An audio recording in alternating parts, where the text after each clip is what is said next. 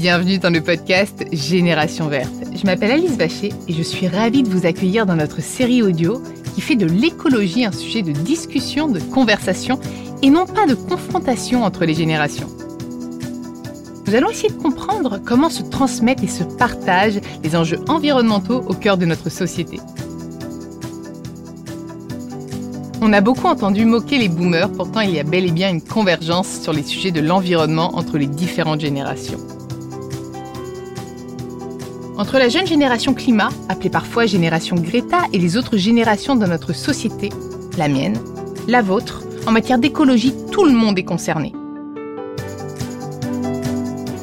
Dans Génération Verte, nous allons recevoir des invités de différentes générations pour parler avec eux de leur engagement pour la planète médecins, chercheurs, sportifs, artistes, scientifiques, cinéastes, mais aussi collégiens, lycéens ou jeunes adultes à peine lancés dans la vie active. Tous vont venir partager leur vision, leurs expériences et leur engagement. Et ça, ça va nous faire du bien.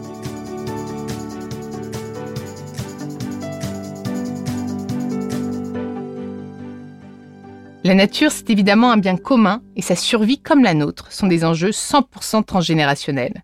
Grâce à l'ADEME, l'agence de la transition écologique et notre partenaire le magazine Oui Demain, nous faisons se rencontrer ici les générations et les initiatives, les juniors et les juniors, les parcours inspirants, les projets innovants pour nous inciter tous aussi à passer à l'action pour générer des conversations et créer des ponts entre toutes les générations, vertes bien sûr.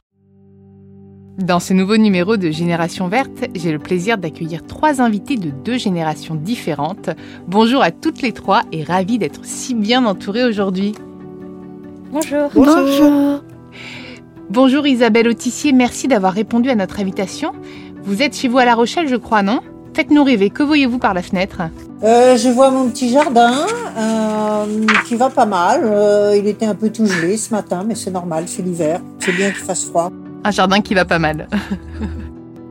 si je tentais de résumer votre vie en quelques mots, Isabelle, c'est un exercice difficile, mais je dirais que vous êtes née à Paris, mais que votre cœur est depuis toujours tourné vers l'Atlantique. Oui, l'océan, c'est une grande partie de votre vie, puisque vous avez démarré la voile très jeune, à 6 ans. Mais avant votre vie sur les bateaux, vous avez suivi des études d'ingénieur et vous êtes diplômé de l'École nationale supérieure agronomique de Rennes, avec pour spécialité l'étude de la pêche, et vous avez même enseigné à l'École maritime de La Rochelle. Mais nous vous connaissons surtout car vous êtes une immense navigatrice et même la première femme à avoir réalisé le tour du monde à la voile en solitaire en compétition.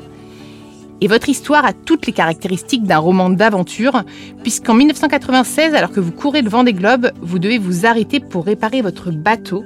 Et alors que vous repartez, vous allez vous dérouter en pleine tempête pour tenter de porter secours à l'un de vos confrères. Et trois ans plus tard, alors que vous êtes en course en solitaire autour du monde, c'est votre navire, à vous, qui chavire et reste coincé à l'envers.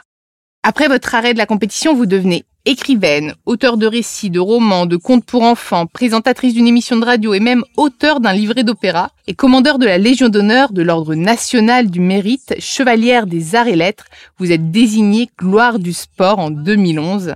Enfin, si je puis dire, enfin, vous vous consacrez à des œuvres caritatives et êtes engagé depuis 2009 au sein du Fonds mondial de la nature, WWF, dont vous êtes devenue la présidente d'honneur. Et votre engagement pour l'environnement est sûrement bien plus ancien, Isabelle, mais ça, vous allez nous en parler. Alors, je sais, j'ai tenté de résumer. Je suis persuadée que j'ai oublié plein de choses. Euh, J'imagine que vous allez compléter, non?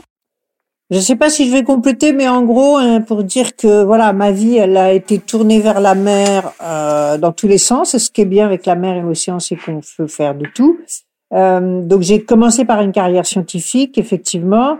Ensuite, j'ai eu une carrière sportive, puis une carrière, on va dire, culturelle et artistique. Mais, mais tout ça, finalement, a toujours un peu tourné autour de la mer. Et puis, évidemment, des engagements. Euh, mes engagements au sein du WWF sont sont plus larges encore. Euh, bien sûr, il y a un prisme océan qui est, qui est très important, euh, mais ils sont, ils sont aussi, euh, ils sont aussi plus larges. Oui, on, et on va, on va revenir dessus euh, après. Mais on est entouré de deux jeunes filles, Élise Carrez, Eldin et Chloé Léger. Est-ce que j'ai écorché un nom? Non, ça va Bravo. Coucou. Ah bravo. Merci, je suis félicitée carrément. Bonjour à toutes les deux. Est-ce que je peux vous tutoyer? Bien sûr. Ça va être plus simple. Élise, tu es lycéenne à Villegénis et tu trouves le temps de t'investir à l'atelier scientifique, un atelier dont les travaux remportent beaucoup de succès. Et tu vas nous en parler en détail, surtout que ton, euh, ton prof, ton, comment on l'appelle, le directeur de l'atelier, non? Ça a été mon professeur et c'est un professeur actuellement, mais à l'atelier c'est pas un professeur. Il nous encadre, il nous encourage, il nous aide, mais euh, en tout cas il va nous apprendre des choses. C'est vraiment le travail que nous on apporte qu'on choisit. Eh bah, eh bah, tu vas nous en parler après. Il est avec nous d'ailleurs aujourd'hui. Chloé, toi aussi, comme Isabelle, tu es une grande sportive avec le même terrain de jeu, l'eau, mais tu mais dans une discipline différente puisque tu nages des centaines de kilomètres et tu t'entraînes pour des courses très difficiles type Ironman. Alors je suis hyper admirative parce que j'en serais complètement incapable. Et tu prépares un événement pour nous sensibiliser à la pollution, notamment celle des mers et des océans. Toi, j'imagine aussi que c'est euh, c'est un des engagements forts, l'océan. Ça doit résonner en toi, ce que disait Isabelle. Complètement, c'est quelque chose qui résonne et moi j'ai une différente pratique, c'est la natation, donc c'est encore plus submergé dans l'eau et c'est vraiment mon terrain de jeu que j'essaye de protéger tous les jours. Eh ben c'est génial et vous êtes toutes les deux issues du coup de la jeune génération. Vous vous engagez pour faire bouger les choses à votre niveau. Alors, on va commencer tout de suite par rentrer dans le vif du sujet. Comment est né votre engagement? Peut-être Isabelle, comment vous est né votre, euh, votre engagement? Alors, il est né il y, a, il y a quand même très très longtemps. Euh, je disais que moi, j'ai fait donc des études d'ingénieur et puis euh, euh, donc d'études de la biodiversité, en particulier marine. Et quand j'ai commencé à travailler, j'ai travaillé pour les professionnels de la pêche. Euh, et là, je me suis tout de suite heurtée à, à quelque chose. Euh, c'est que euh, nous, les scientifiques, on voyait que on était en train de surpêcher, de trop pêcher par rapport à ce que la nature pouvait nous offrir éventuellement. Et euh, on n'arrivait pas à le dire aux pêcheurs, au pouvoir public, pour leur dire qu'il fallait qu'ils fassent attention et qu'ils ralentissent, euh, que sinon ça allait mal finir. Et malheureusement, euh, ça a effectivement mal fini, c'est-à-dire que les euh, bah, plus de poissons, plus de pêcheurs, et, et, euh, et on a vu, moi j'ai vu ici à La Rochelle, bah, les gens petit à petit, les bateaux ne plus être rentables, on les donne des subventions pour les brûler, tout ça est très triste. Et voilà, et donc assez tôt, puisque j'avais, c'était dans mes premiers jobs, j'avais une vingtaine d'années, un peu plus, mais, mais ton engagement est né avant ou pas? Euh, Disons que d'abord, avant, ça n'existait pas. Euh, moi, je suis né en 56, donc euh, la, la, question de s'apercevoir de l'empreinte écologique de l'homme, des désordres et tout, ça n'existait quasiment pas. Euh, je me souviens d'avoir vu euh, le, le, premier candidat écologiste, la René Dumont, avec son pull rouge et son verre d'eau, ça, ça paraissait complètement délirant ce qu'il racontait. Il était devant son verre d'eau, puis il nous disait, vous voyez, euh, l'eau c'est un bien précieux et un jour on va en manquer si on la gère pas bien. Et, et, et personne à l'époque où, où quelques très très rares scientifiques euh, se, se, commençaient à s'apercevoir de tout ça. On n'était pas du tout euh, à l'époque encore vraiment de la prise de conscience des questions environnementales. D'où l'importance de la science finalement, parce que c'est la science qui a permis de calculer cette empreinte dont, tu, dont vous nous parliez. C'est absolument central parce que euh, ce qu'il faut bien voir, c'est que euh, pour moi, les questions environnementales, c'est pas une profession de foi, c'est pas une opinion, c'est une réalité. Et c'est la science qui nous décrit la réalité. C'est bien la science qui va compter euh, combien il y a d'espèces de ceci, de cela, ou, ou de degrés de réchauffement, ou etc la science, elle décrit le monde et elle essaye de, l'expliquer, de, le comprendre. Justement, on a avec nous Élise qui est engagée euh, au sein d'un atelier scientifique dans, dans, son école. Élise, comment est ton engagement à toi et est-ce que tu peux du coup nous en parler et faire le lien avec la science? Moi, mon engagement, l'écologie, on en parlait directement quand j'étais enfant. Enfin, c'était un peu bah, dans toi, les. Typiquement, c'était un sujet bah ça rentrait dans les repas de famille quoi. Enfin, c'était vraiment euh, et encore maintenant de plus en plus ça un jour ça on en parlera autant que la politique, je pense.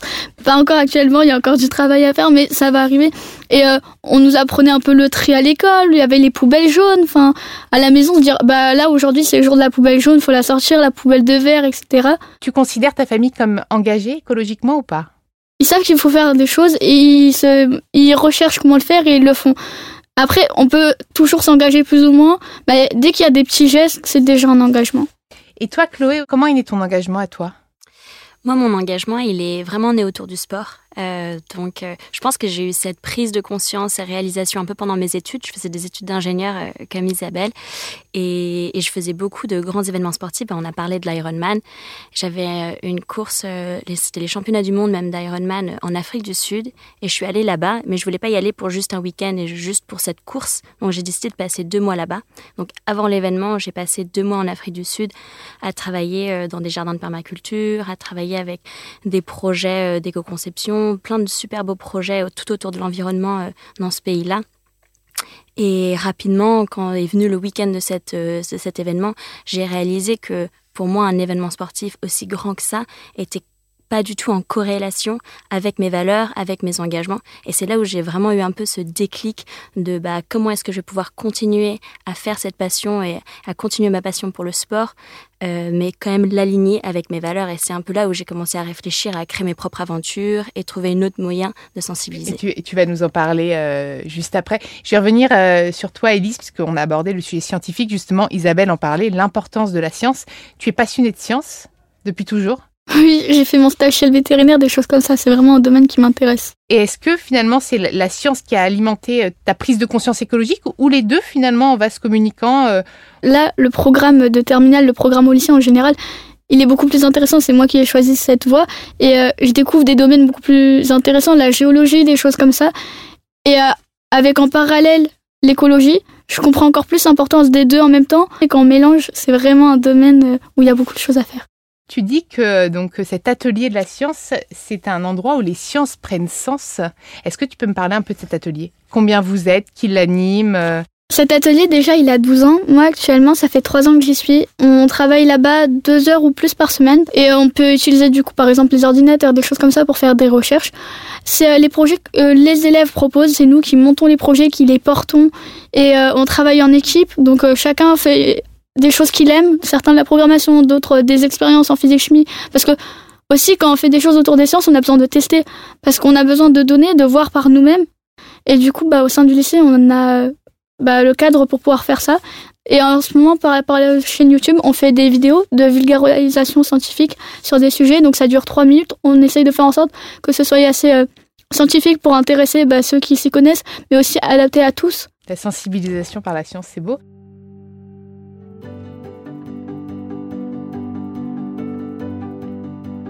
Parle-moi d'un de tes projets qui tient à cœur, par exemple. En fait, moi, je suis arrivée à la fin de Polybike. Donc, Polybike, c'est un détecteur de particules qu'on avait fixé sur des vélos. Donc, le but, c'était de connaître euh, la concentration euh, de pollution euh, dans les différents lieux de la ville pour pouvoir circuler à vélo. Parce que c'est des taux de pollution fixes en fait à un endroit Ça se, je sais pas, c'est vraiment une question. Ça dépend des horaires. Ouais, c'est ça. On est dans une ville quand même de 50 000 personnes, donc bah, à 18 h ou des choses comme ça. Non, mais c'est intéressant de se dire, bah voilà, à 18 h il y a un pic Par rapport à ça, il y a un fait très intéressant, c'est que bah, euh, nos vélos, ils tournaient encore pendant le confinement. Et il y avait plus de concentration euh, de pollution pendant le confinement. Et en fait, c'est simple, c'est très simple comme raison. C'est les gens, ils étaient chez eux, ils respiraient. Donc les grands axes routiers, on serait allé sur une nationale. La pollution, c'était pas du tout la même, hein, elle a baissé. Mais au sein de la ville, les gens restaient chez eux et respiraient. Intéressant. Isabelle, justement, euh, pour rebondir à, ce que dit Élise, est-ce que, est-ce que vous auriez aimé participer à un tel atelier plus jeune? Bah moi, je trouve ça génial quand je les entends toutes les deux. D'abord, je voudrais les féliciter parce que euh, euh, c'est vraiment euh, voilà une preuve de, de, de, toutes les deux des projets de maturité de et puis oui j'aurais adoré ça bien sûr hein. bah, ça existait pas du tout hein. je vous disais l'environnement ça existait pas trop dans, dans la tête des gens il y avait plus des questions politiques je me souviens qu'on se mobilisait parce qu'il y avait eu un, coup d'État euh, d'ultra droite au Chili, parce que euh, il y avait euh, la guerre au Vietnam. Moi, j'étais très engagée là-dedans. Là, ce que je trouve aussi très bien et sympa, c'est que on vous propose du temps, un, encadrement, des moyens pour pouvoir faire, faire tout ce travail. C'est génial. Et Isabelle, vous, vous êtes d'accord avec moi, l'écologie est une science. Bien sûr, l'écologie est une science, c'est d'abord ça. Parce que derrière la science, euh, il y a une, une, façon de vivre, il y a une façon de produire, de consommer, euh, qui est euh, liée en fait à l'empreinte des hommes sur la planète et, et, et à ce qui se passe euh, en termes écologiques. Euh, donc tout ça est lié, mais, mais c'est vrai que de la science elle-même, euh, on a ouvert sur bah, comment est-ce qu'il faut s'organiser dans les sociétés pour faire en sorte que qu'on puisse garder un monde durable. Donc, euh, donc c'est une ouverture politique. La politique, c'est le, dans le bon sens du terme, euh, c'est euh, ce qu'on appelle la vie de la cité, c'est-à-dire la vie des citoyens ensemble. Et, et toi, Chloé, la science, pas du tout? Alors moi, je suis plus allée, plutôt allée sur le côté éco-consommation. En fait, j'ai fait mes études en ingénieur et je me suis plutôt focalisée sur euh, sur ce côté-là. Et c'est quelque chose que j'ai trouvé très intéressant parce qu'en fait, je me dis, on est entouré tous les jours de plein de produits et c'est ça en fait, c'est c'est comme expliqué Isabelle, c'est ça en fait qui va créer notre consommation demain. C'est des produits qu'on utilise tous les jours. Et donc j'ai été vachement attirée par ce côté. Bah, est-ce qu'on va faire des produits durables ou non durables? Et en fait, comment est-ce que je peux être plus tard un ingénieur responsable? Euh, Isabelle, chaque geste compte, c'est ce que prône WWF, non? Alors euh, oui, chaque geste compte euh, et, et, aussi ce qu'on fait ensemble, c'est-à-dire ce que font euh, les États, les collectivités, les entreprises, les ONG. si chaque geste compte parce que d'abord on est nombreux et donc si on change tous notre façon de faire, ça a un impact colossal. Et puis ça donne un signal, ça donne un signal économique, ça donne un signal politique. Euh, et donc de ce point de vue-là, le, changement d'action des individus, des familles, il est très important. Maintenant, il suffit pas. Euh, si on était euh, individuellement très exemplaire, on mange tout bio, on fait plein de vélos, on chauffe à 19 ou moins, enfin bref, on coche toutes les bonnes cases. Par exemple, sur l'effet de serre, on réduirait notre effet de serre d'environ 30%. Donc c'est mmh. énorme, mais en même temps c'est que 30%. Mmh. Donc si on veut réduire de plus, bah après c'est effectivement euh, euh, voilà les, les, les, entreprises, les États, la loi, euh, tout ça qui, qui gouverne le collectif. Oui, tout à fait, le collectif, quelles que soient les générations, et c'est justement le sujet d'une étude menée par l'ADEME, qui est partenaire de, de, ce podcast, dans laquelle les, les juniors et les juniors ont été interrogés pour savoir de quoi ils parlent ensemble et si l'environnement est au cœur de leurs échanges. Euh, question, qui aura la bonne réponse en premier Qu'est-ce que pour vous un junior Ça vous parle ou pas? Vous avez déjà entendu parler de ça? Qui entre vous trois serait un junior?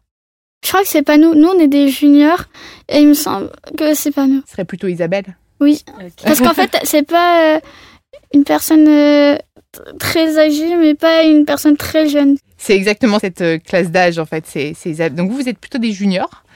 Euh, moi, je suis une euh, middle year. et il y a les juniors qui sont un peu plus. Euh, c'est, l'autre génération. Et selon l'étude, les juniors se sentent investis d'une mission de transmission des gestes responsables auprès de leurs enfants et petits-enfants. Et 69% des juniors déclarent être en accord avec leurs petits-enfants lors des échanges. Enfin, j'ai l'impression qu'aujourd'hui, c'est un peu le cas entre vous trois. Vous êtes plutôt en accord euh, sur, sur, ces, sur ces échanges. Est-ce que vous en parlez beaucoup, vous, au quotidien? Chloé, est-ce que c'est un sujet de famille où il y a vraiment que toi qui es engagé au sein de ta famille? Non, moi, c'est clairement un sujet de famille. Et c'est même assez marrant parce que je pense que c'est devenu beaucoup plus un sujet de famille. Je pense que j'ai peut-être commencé un peu, c'est ma prise de conscience qui a commencé à, à, mettre ce sujet sur la table. Mais je trouve ça assez beau que mes parents, mes grands-parents aussi se prennent un peu au jeu. Ma grand-mère, elle m'appelle euh, la police du recyclage. parce que quand j'arrive chez elle et que je regarde les poubelles et que c'est mal trié, c'est la première chose que tu fais quand tu arrives. je ah, les où Je les retrie les poubelles. Mais je trouve que c'est agréable de pouvoir euh, discuter et j'ai beaucoup de chance de pouvoir discuter en famille de ces sujets. Et est-ce que justement, tu penses que c'est important, euh, c'est hyper intéressant ce que tu me dis, d'embarquer de, de, façon euh, avec amour plutôt que euh, en culpabilisant et en morale et en faisant la morale finalement? Ça marche mieux. Ouais, complètement. Et je pense que c'est quelque chose que même nous, à travers euh, notre euh, association, on essaie vraiment de faire passer un message euh, pour réduire la pollution des mégots de cigarettes. Et on a réalisé que si on parle aux fumeurs et on les braque du côté, bah, ce que vous faites, c'est pas bien, ce que vous fumez, c'est pas bien, bah, on les perd tout de suite. Et donc, on est plutôt dans la pédagogie et se dire, bah voilà, on essaie de sensibiliser, on se prend pas vraiment au sérieux, on est là vraiment pour, pour faire par Partagez ce message de ne jeter vos mégots à la poubelle pour pas les jeter par terre, pour pas qu'ils finissent dans les océans. Et on a vraiment réalisé que le moyen de communiquer est super important pour pas braquer les gens. Donner envie en fait de vous rejoindre. Isabelle, euh, comment vous vous parvenez à sensibiliser votre entourage? Euh, bah, je pense qu'effectivement, la, la discussion et le, et le côté exemple. Je vais prendre un exemple de la vie courante, les produits ménagers. Bon voilà, moi j'ai j'ai laissé tomber les produits ménagers hein, et ça m'arrive d'en parler euh, en famille. Donc il y, a plein, de petits sujets comme ça sur lesquels euh, on peut échanger. Quand je fais les courses, euh, si on est avec des copains, avec de la famille, bon moi je, je, suis bio, donc je mange bio, je mange pas beaucoup de viande. Bah, voilà, quand il y a une réunion de famille, je vais préparer un plat où il n'y a pas de viande et ça va être avec du bio. Bon, après moi j'ai dans ma famille, dans ma génération, c'est-à-dire mes, mes sœurs, euh, sont toutes plutôt de mon avis. Euh, on est toutes plutôt assez euh, écolo. Dans la génération d'en dessous, ils sont plutôt plutôt sensibles, je dirais à part un sur les sur les sept euh, neveux et nièces que j'ai. Il y en a un qui pense que tout va s'arranger tout seul et qu'il n'y a pas trop besoin de se casser la tête. Voilà, mais tous les autres sont quand même très concernés. et, et bon, après, ils ont parfois du mal à comprendre, à visualiser qu'est-ce qu'ils peuvent faire et comment. C'est peut-être là qu'on peut discuter des hmm. choses. Et justement, les plus compliqués à embarquer, comment euh, comment vous faites? Donner envie, quoi. Euh, je veux dire, faire du vélo, c'est pas une punition. Euh, c'est c'est meilleur pour la santé, c'est meilleur pour le porte-monnaie, c'est plus rigolo et plus convivial. Bon, sauf peut-être quand il pleut à torrent. Euh, mais mais euh, je vois pour moi à La Rochelle, je vais plus vite en ville.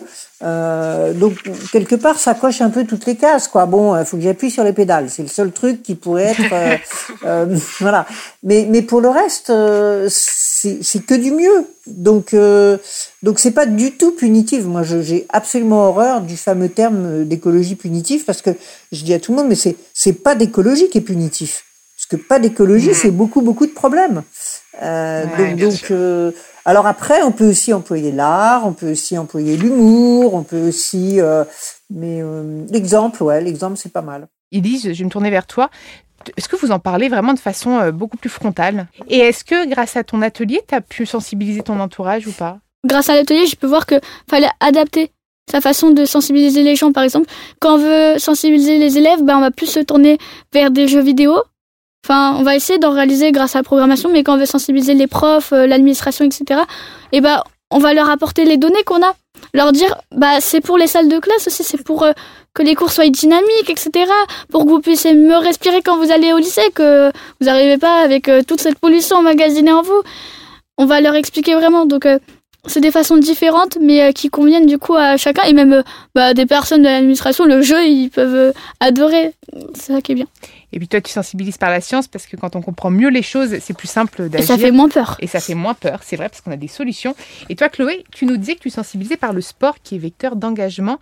Parle-moi un peu de tous ces engagements, de Swim for Change d'ailleurs. Donc je suis nageuse de base et surtout nageuse en eau libre. Donc moi, quand j'arrive au bord d'une mer, au bord de l'océan, au bord d'un lac, au bord d'une rivière, j'ai tout de suite envie de nager.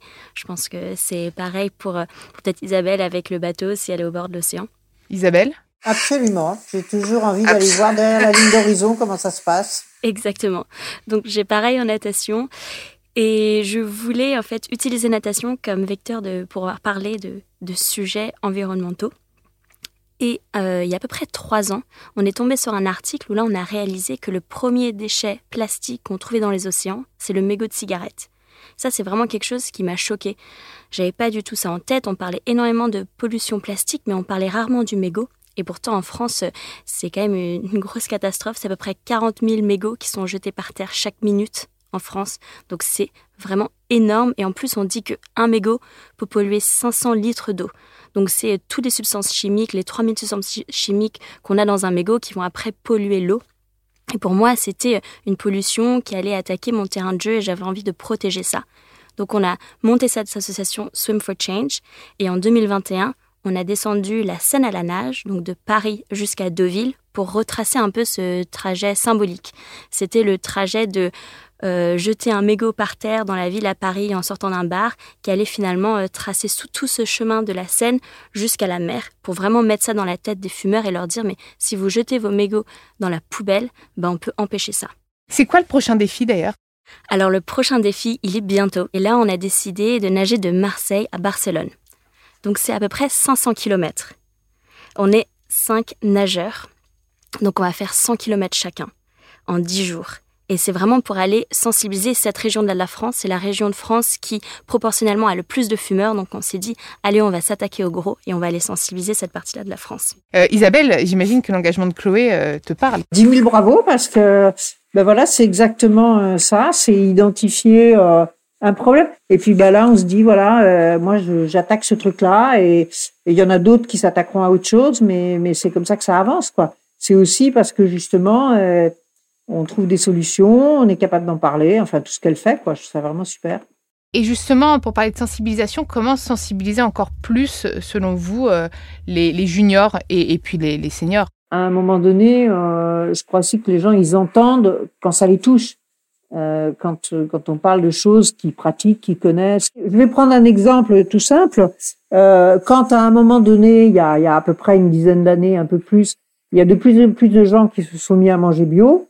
Euh, c'est pas seulement parce que pour eux-mêmes c'était mieux et que euh, voilà, c'est que collectivement ça a fait que le bio a grandi euh, dans, dans les étalages, que du coup les producteurs ont pu se tourner plus facilement vers le bio parce qu'il y avait des consommateurs qui achetaient leur production, que du coup les supermarchés s'y sont mis aussi parce qu'ils se sont dit bah on va pas être euh, en retard. Donc comme on s'est mis à en voir dans les supermarchés, ça a peut-être encouragé d'autres gens euh, à manger du bio. Enfin voilà, c'est des effets boule de neige qui font que bah, quand on est suffisamment nombreux à faire quelque chose, bah, ça finit par faire la révolution. quoi. Est-ce que vous pouvez nous parler un petit peu d'actions concrètes que vous menez avec euh, le WWF dont vous êtes la présidente?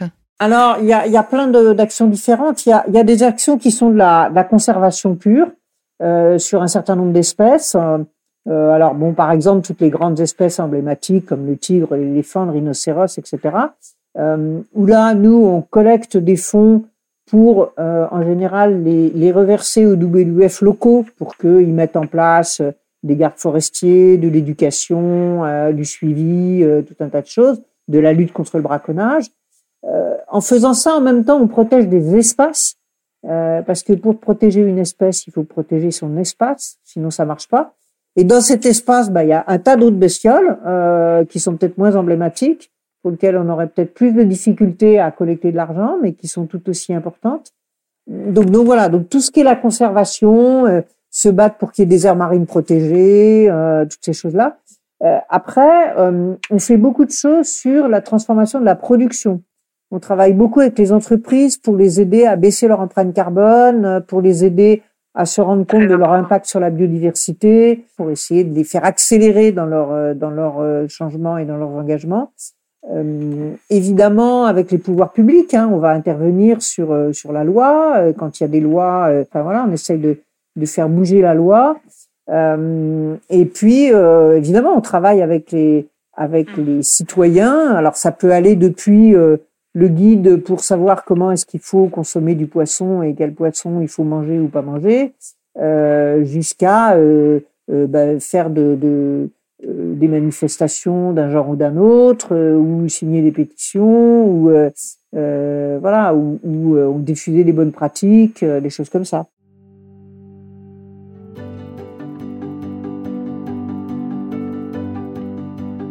Élise, justement, toi, est-ce que tu aimerais rejoindre une association? Est-ce qu'il y a une association qui te parle plus qu'une autre ou? Ou même créer la tienne, comme l'a fait Chloé Ce qui me parle plutôt, c'est les projets. Je vois beaucoup de projets se développer au niveau des étudiants qui ramassent des déchets, des choses comme ça, nettoyer le plage. À l'avenir, franchement, c'est intéressant et je me tournerai vers pendant mes vacances et tout, pour aider comme ça, m'impliquer et euh, en même temps bah, découvrir des paysages qui ont besoin d'être euh, sauvés.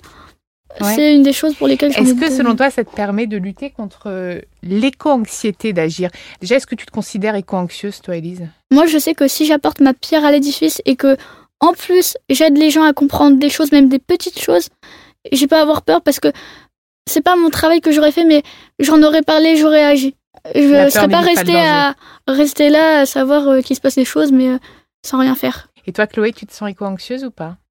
Moi, je rejoins assez euh, Élise là-dessus. Je pense que je, chaque jour, chaque seconde, chaque minute, chaque heure de chaque jour, je mobilise et je fais un maximum de choses dans mon assaut, même dans mon côté perso, pour essayer d'avoir d'impact, pour essayer de, voilà, de confronter un peu toutes ces, toutes ces problématiques. Et je pense que si je ne faisais pas ça, je serais très, très, très éco-anxieuse. Par exemple, en enseignement scientifique, la professeure, elle a fait un sondage, mais anonyme, hein, et qu'elle fait chaque année, elle fait, bah, c'est la première année où les élèves se sentent aussi concernés par l'écologie parce qu'on a été sensibilisés beaucoup plus jeunes, je pense. Euh, qu'est-ce que vous avez pensé de cet échange? Est-ce que, euh, est-ce que vous avez envie, euh, voilà, quand vous voyez l'engagement de chacun, est-ce que vous avez envie de continuer à agir? Est-ce que vous avez envie d'embarquer davantage de personnes? Qui se lancent Chloé Moi, euh, cet échange, ça m'a donné euh, beaucoup de courage et beaucoup d'espoir. Je pense que ça fait toujours du bien d'échanger avec des gens qui sont mobilisés un peu de leur côté.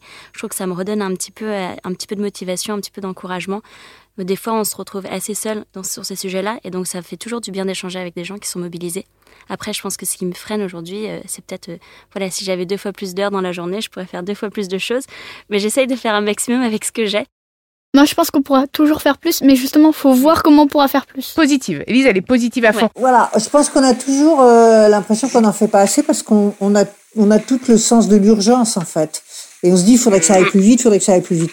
Bon, à un moment donné aussi, euh, faut souffler, euh, faut pas se mettre la pression, euh, il faut avancer, mais je veux dire, euh, voilà, euh, faut aussi vivre, prendre du plaisir avec ses copains, euh, faire, euh, faire avec sa famille, faire, enfin voilà quoi. Je crois que et, et effectivement, mais toutes les deux l'ont dit.